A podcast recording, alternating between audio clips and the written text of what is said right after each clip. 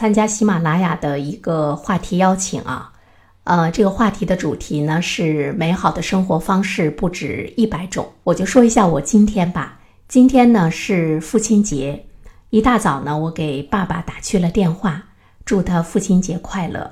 他老人家跟我说，他说我不过西方的节日。嗯，其实我的父亲离我住的不远，二十分钟吧，我就能够呢步行到父母家。我是经常在晚饭之后呢陪着父亲一起走路，大约走半个多小时，再目送他回到自己的家。所以到了父亲节这一天的时候，我会给他打一个电话，但是父亲明确的表示说。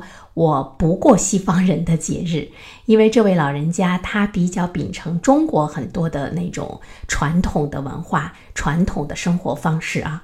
我尊重老人家的想法，于是，在今天我就陪着我的爱人过属于他的父亲节。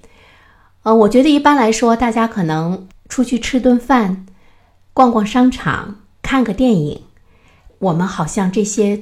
都经历了太多，所以今天我们俩就在家里一起呢看了《十三邀》，就是许知远访问知名人士的访谈的视频。今天我跟他一起看的呢是第一期里面许知远访谈蔡澜的这个视频。那在一个男人的身上，你除了有你的家庭角色，你是丈夫，你是父亲，你是儿子。其实你还有很多你自己的本色的东西，包括你的社会的角色。每一种角色你是舒服的，那么其他的角色你都会是舒服的。蔡澜就把他的生活和他的职业很好的融合在了一起，我们就觉得他是一个特别好玩的老人家。他喜欢美食，喜欢写书，用一种轻松诙谐的方式。许知远。呃，他不停的在追问蔡澜很多深刻的问题。他说：“我觉得任何一个人，他的欢快和他的痛苦一定是相当的，要不然的话呢，他不会达到一种平衡。你不可能永远是欢快，你自己一定呢有你的不快乐。你是怎么去处理它的？”蔡澜说：“我把它锁在一个箱子里，上了一把锁，我不去打开它。”许知远说：“但是那个箱子依然是在那儿。”蔡澜说：“我把它扔了，我把它扔到了海底。”许知远还是在追问，除了追问蔡澜本身的那种欢快和他的痛苦之间如何达到一种平衡之外呢，还会问到他作为文人来讲的一种社会责任感，包括生活的意义。蔡澜有些问题他不去面对，有些问题呢他一笑了之。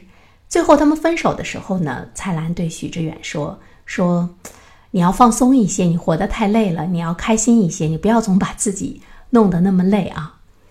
我之所以把这个访谈说得非常详细，这是我今天生活的内容。啊，我跟我爱人一起看了这个视频之后，我们每一个人都会有特别深刻的体会。我们它的本质是什么？它更多的是在于你内心的一种感受。我是想说，如果你遵从内心的感受。它都是一件非常美好的事情，嗯，还有呢，今天我们还收拾了家，无论是一张桌子，还是一张椅子，还是你穿过的衣服，以及呢你用的梳妆台、台灯，我觉得它都是有生命的，所以你每一次呢对它们的清洗、清洁，都是和它们的一次触碰，这种接触其实它会增加你的生活的一种美感。包括你在全身心的做家务的时候，是一种内心特别好的一种安静的状态。我经常把这样的一段时间当做生活中呃一种修行、精神休息、大脑休息的一段时光，所以我特别的珍惜它。我那天呢跟两个好朋友，我们下午一起吃下午茶，呃，他们两个人都分别说到说每周要请阿姨到家里来。呃，收拾家、打扫卫生，每周一次。年轻时候的我听到这样的内容，我可能会比较要强的在想，我也应该有这样的生活品质。我又不是请不起，但是今天我不这么想。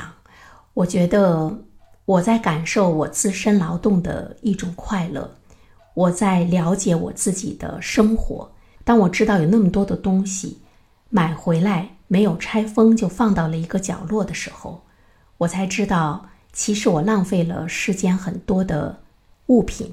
这个时候，我就养成了一种购物的自律，也养成了一种购物前的一种思维方式，就是我会想一想家里有没有，我是不是一定要买。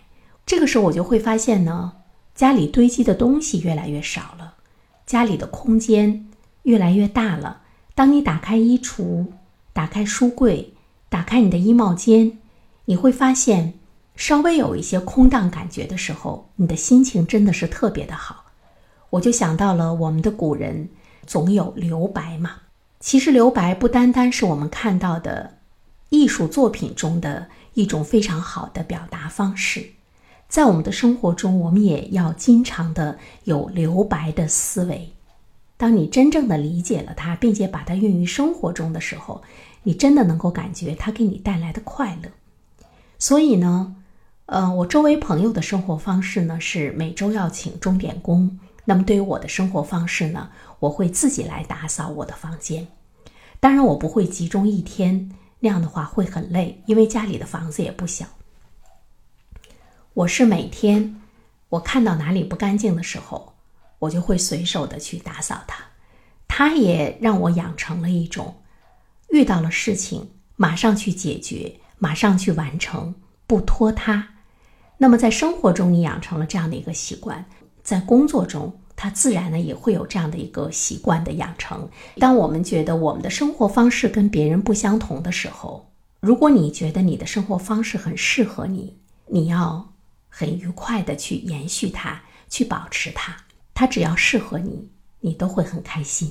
美好的生活方式不止一百种，不止一千种，不止一万种。我们每一个人都去过呢适合自己的生活，那是一件最开心的事情。